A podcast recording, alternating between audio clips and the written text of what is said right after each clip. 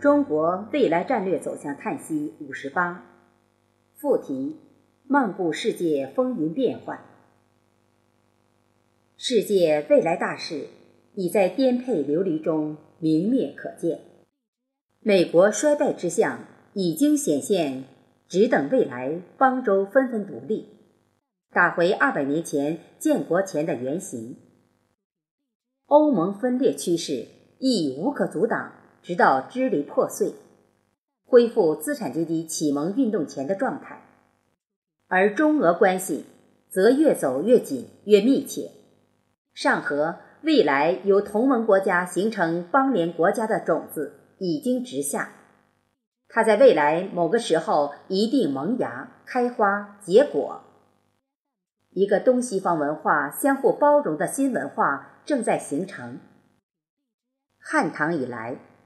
太极文化已经在中华大地上兼容并蓄着所有外来文化，它让印度佛教变为汉传佛教，它让伊斯兰教化为中国回教，它让上帝变成了中国人尊奉的神逼，它让资本主义及马列主义中国化，中原大地上点点滴滴的微波变化。即将化作惊涛骇浪，席卷世界。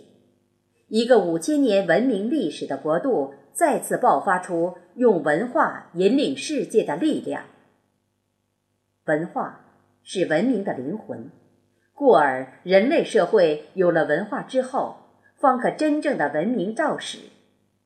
而文明的政治本质，不是源于民主政治，也不是法治政治，而是政治王道。符合社会发展规律与自然规律的基本要求，所以自古天下政治道路只有两条：一是以道育政，即王道政治；二是以术育政，即权术政治。《道德经》三十九章曰：“道者，弱之用。”不管国内政治还是国际政治。王道政治以弱者为本，即以民为本，以社会为本；帝国政治以强者为本，即以政治、军事、经济、金融为本。此乃道政与术政之根本区别。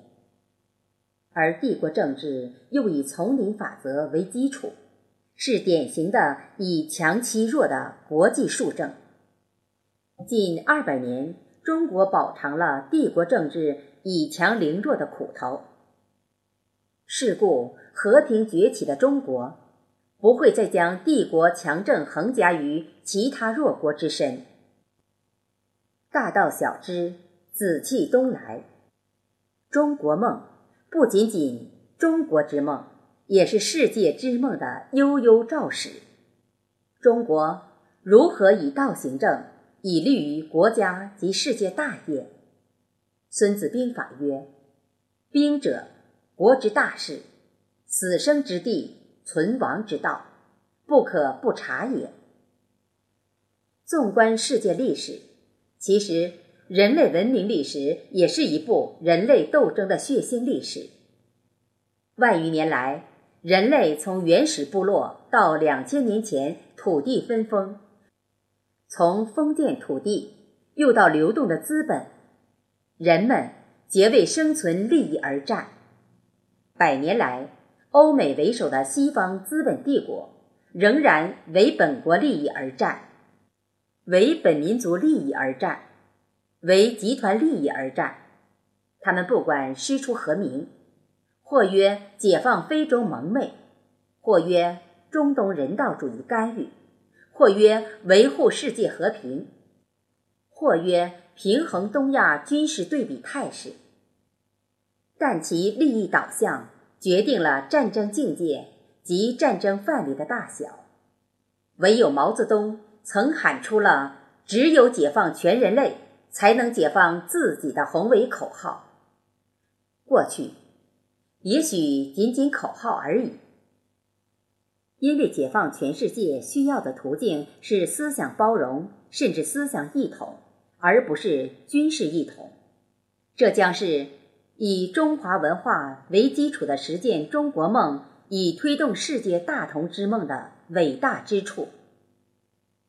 当今世界，正如中国的春秋战国时期，老子所处的年代，正是周氏走向衰微且诸侯争霸的春秋时期。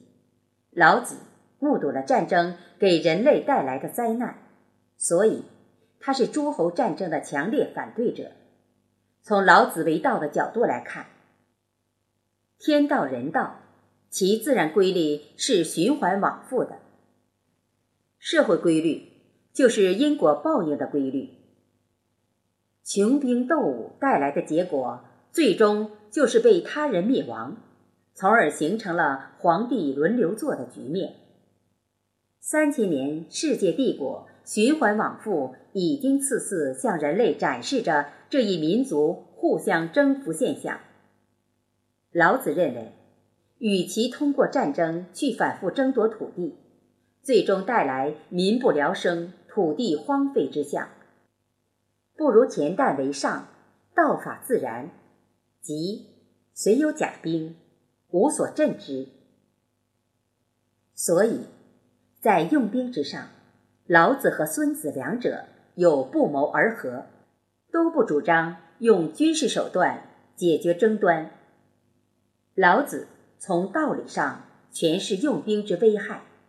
孙子则从数战具体实践中落实非战而屈人之兵的原则，这为中国和平崛起，乃世界由文化大同走向世界大同提供了理论根据。今天，我们面对美国在西沙海南咄咄逼人的霸道局势，中国做到既不以兵来霸天下，同时。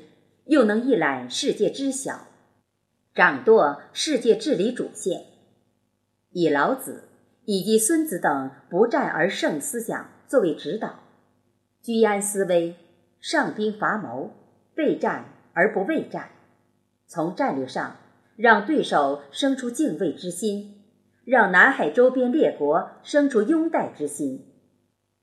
我们除了占领世界道德高地之外，还应做到几点：一、占领军事太空制高点。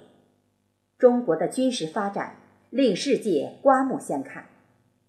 当前，中央军事决策符合中国在世界形势中的独特地位，发展航空航天事业以及太空武器，不仅占据太空有利位置，同时具备将对方的太空眼睛及耳朵。